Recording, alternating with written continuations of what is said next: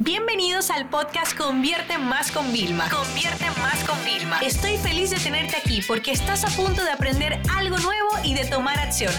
Así que prepárate para tu dosis diaria de estrategias, tácticas y herramientas para escalar tu negocio con fans, publicidad y contenidos. Automotivación. Necesitamos ser nuestros propios motivadores.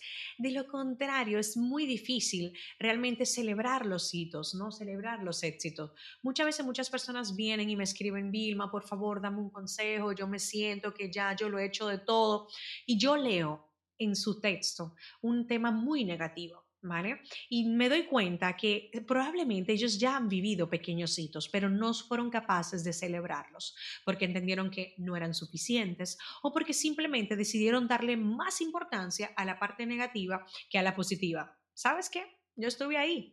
A mí me daban un comentario negativo y yo caí en crisis. Yo pensaba que era lo peor que me iba a pasar, o sea, me ponía grave, ¿vale? O sea, y me olvidaba de todos los otros positivos. Con lo cual yo entré en un balance. Fíjate, casualmente antes de grabar este episodio, el día anterior, un chico me escribe, mira Vilma, ¿qué tú crees de esa influyente que tenía millones de seguidores, que estaba diciendo como que tu libro de Triunfa Gran es una de esas tomaduras de pelo?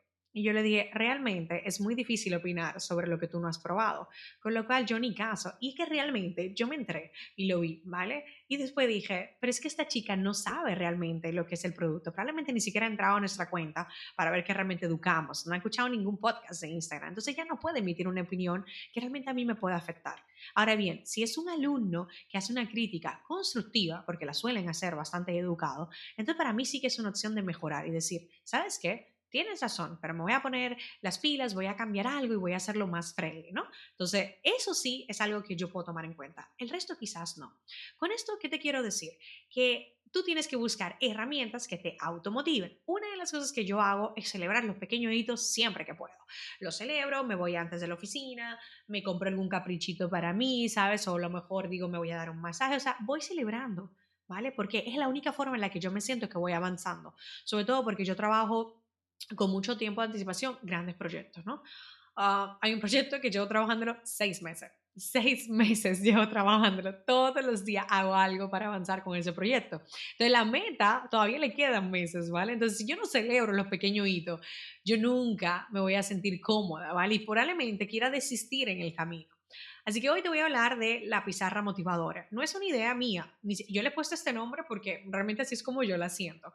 Yo se la vi a Samar, arroba soy saludable en Instagram, eh, y a mí me encantó. Ella estaba en un proceso como que quería como un challenge recuperar su figura y puso la pizarra y la iba subiendo. Me pareció maravilloso. Es una pizarra súper simple, chicos, ¿vale? Ustedes la pueden hacer en papel. Yo, la, yo compré una en el Target que venía ya con los días de la semana y le tengo tres columnas. En la columna número uno mm. pongo el tema de entrenamiento del cuerpo.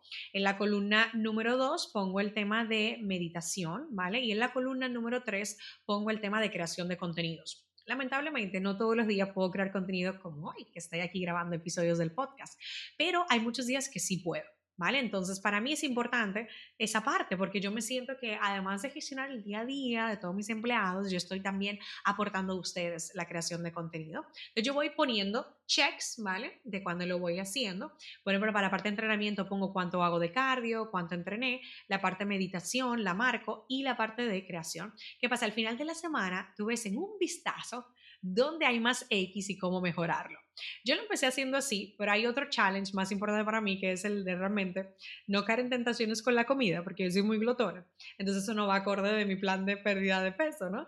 Entonces, bueno, luego la mejoraré y agregaré la parte también de de comer saludable para sentirme quizás un poquito más culpable y saber que tengo que mejorar.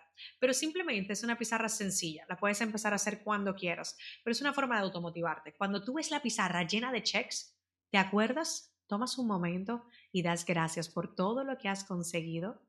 Y otra cosa, visualizas todo lo que podrías conseguir.